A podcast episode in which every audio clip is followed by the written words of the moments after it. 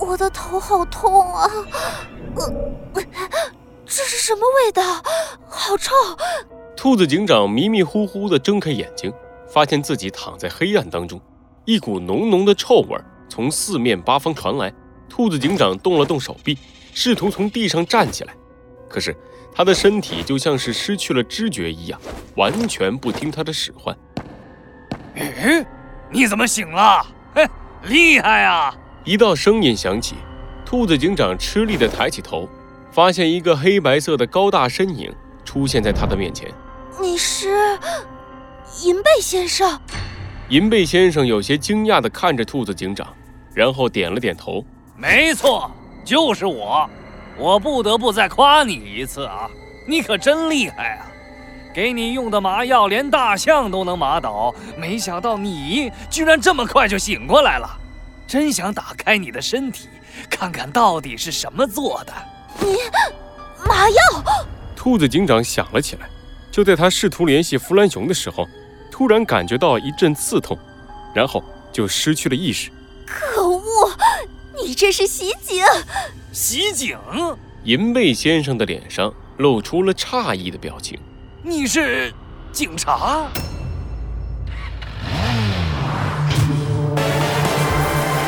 罪恶藏在谜题之下，真相就在推理之后。猴子警长探案记。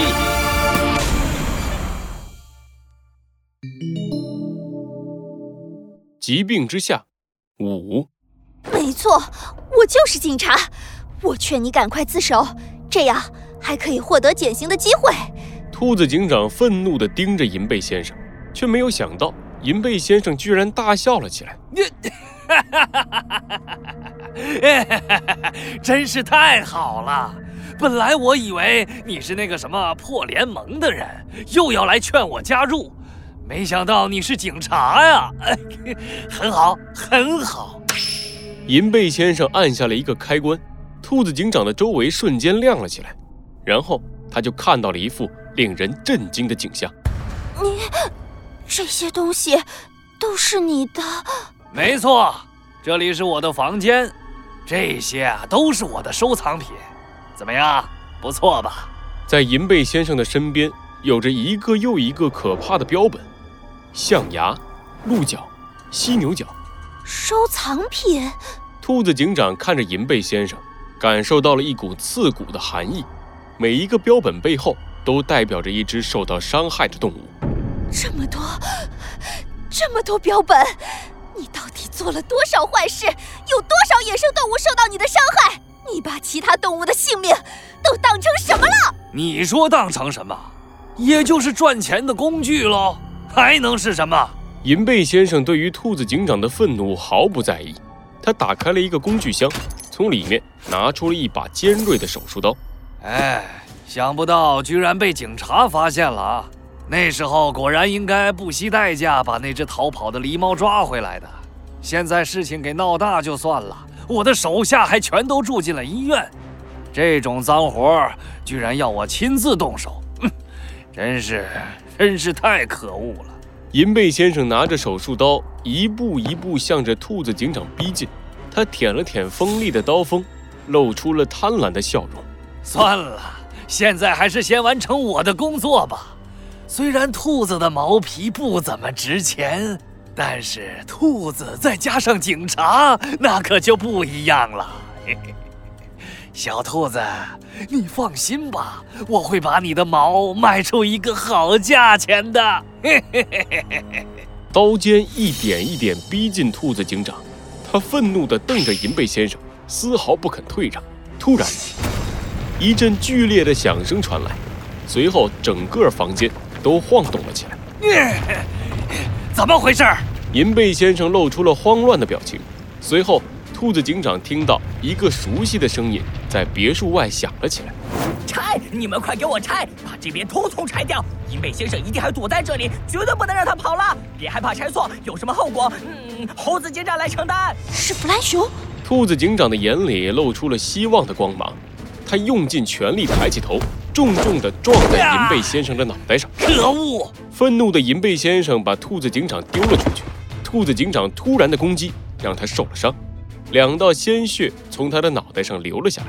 算你运气好！银背先生转过身，从收藏室里找出了一个大大的行李箱，然后飞快地把他的收藏品装进箱子里。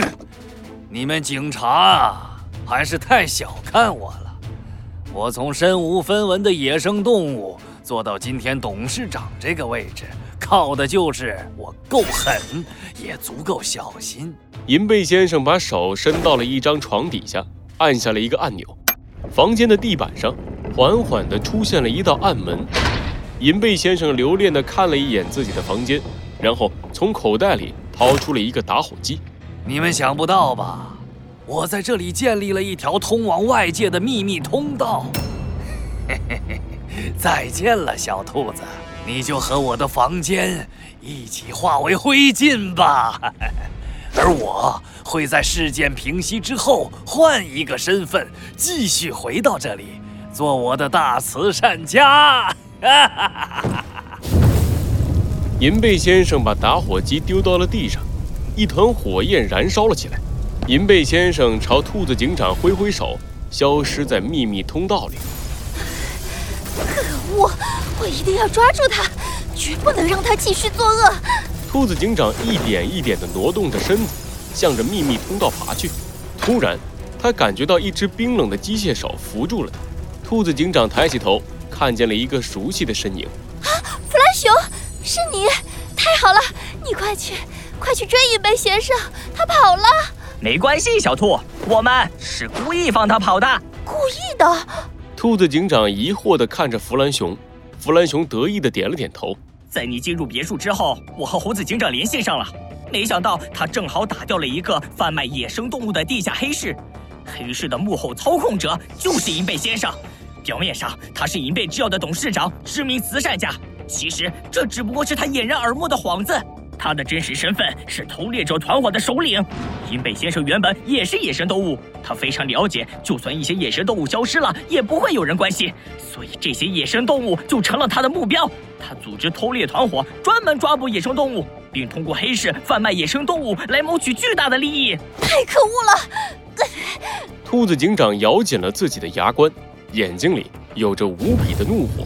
如果不是狸猫体内的病毒引发了疾病，如果不是我正好接到了狸猫的报警，还不知道他会继续作恶多久。呃，对了，你刚刚说是故意放他走的，呃，又是怎么回事？弗兰熊背起兔子警长，向着别墅外走去。豪猪还在外面指挥，我先送你去医院。你放心吧，他逃不掉的。等待他的另一头不会是自由，而是制裁。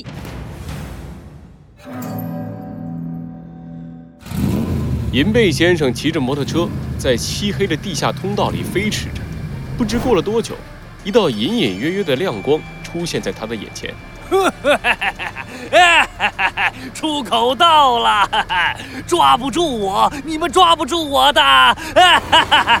银背先生把摩托车的把手拧到了最底，用最快的速度朝着通道的出口冲去。来了，猴子，准备好了吗？好了，一、二、三。一根绳子突兀地出现在银背先生的前方，绊住了摩托车的车轮。哎呀，怎怎怎么怎么回事啊？银背先生只来得及露出一个惊恐的表情，就和车上的行李箱一起被甩飞了出去。行李箱里的东西散落了一地。银背先生慌张地站起来，想要把东西全部捡回来。突然，无数道刺眼的光芒照在银背先生的身上。银背先生眯着眼睛，抬起头，看见了盘旋在半空中的直升机，而他的面前站着密密麻麻的警察，他们像一堵城墙，结结实实地挡住了银背先生的去路。在旁边，还有一只小狮子举着摄像机对住了他。银背先生，你违法贩卖、伤害野生动物、涉嫌绑架、诱拐等多项罪名，现在人赃并获。一道穿着蓝色警服的身影穿过了人群，向着银背先生走来。他用食指点向自己的警徽，然后朝着银背先生用力一指：“以正义之名，我宣布，因为你的犯罪行为，你将会受到森林都市里最严酷的惩罚。”不，不可可能！你们怎么会发现我的秘密通道？我的手下全部都感染了重病，住进了医院。现在世界上知道这条通道的只有我自己。哼，那你就太高估你自己了，银贝先生。小鸡墩墩和袍子从通道里走了出来，袍子眼里充满了怒火，拳头被捏得发白。你在黑市的手下们为了争取减刑，把有关你的事都说出来了。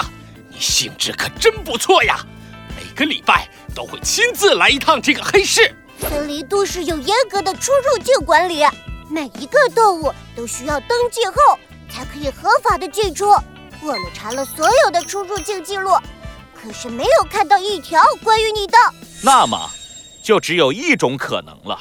猴子警长掏出了手铐，重重地扣在银背先生的手上。你有属于自己的秘密通道，这个通道距离黑市不会太远。在得知这个信息之后，我们开始了地毯式搜索，同时，我也呼叫了森林都市的空中支援，在空中扫描这附近的地形，终于发现了这条通道。不过。其实，警方完全可以冲进别墅，直接逮捕你。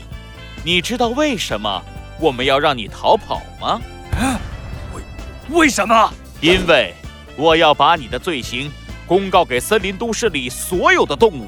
抓捕你的过程，在经过警方审核之后，会公布到森林都市的网络上。我要在所有的动物面前揭下你伪善的面具。我更要让所有胆敢触犯法律的动物明白，这。就会是你们的下场，把他带走，余生就在监狱里反省自己的罪过吧，银背先生。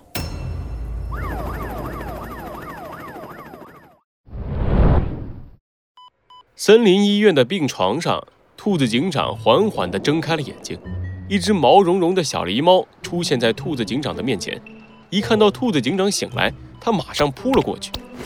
姐姐，姐姐，你醒了。真是太好了！啊，是你啊，小狸猫，你没事了吗？嗯，我没事了，姐姐，我都听说了，谢谢你为我做的那些事。没事儿，这些都是我应该做的。对了，姐姐，我的哥哥也被送来了，他还带来了一封信，说是另一个警察叔叔让我交给你的。啊，另一个警察叔叔？兔子警长拆开了信封。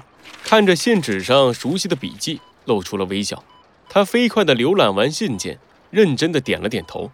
我明白了，这件事就放心交给我吧。小猴，你说的没错，森林都市的法律应该随着社会的进步而进步，保护野生动物，我们势在必行。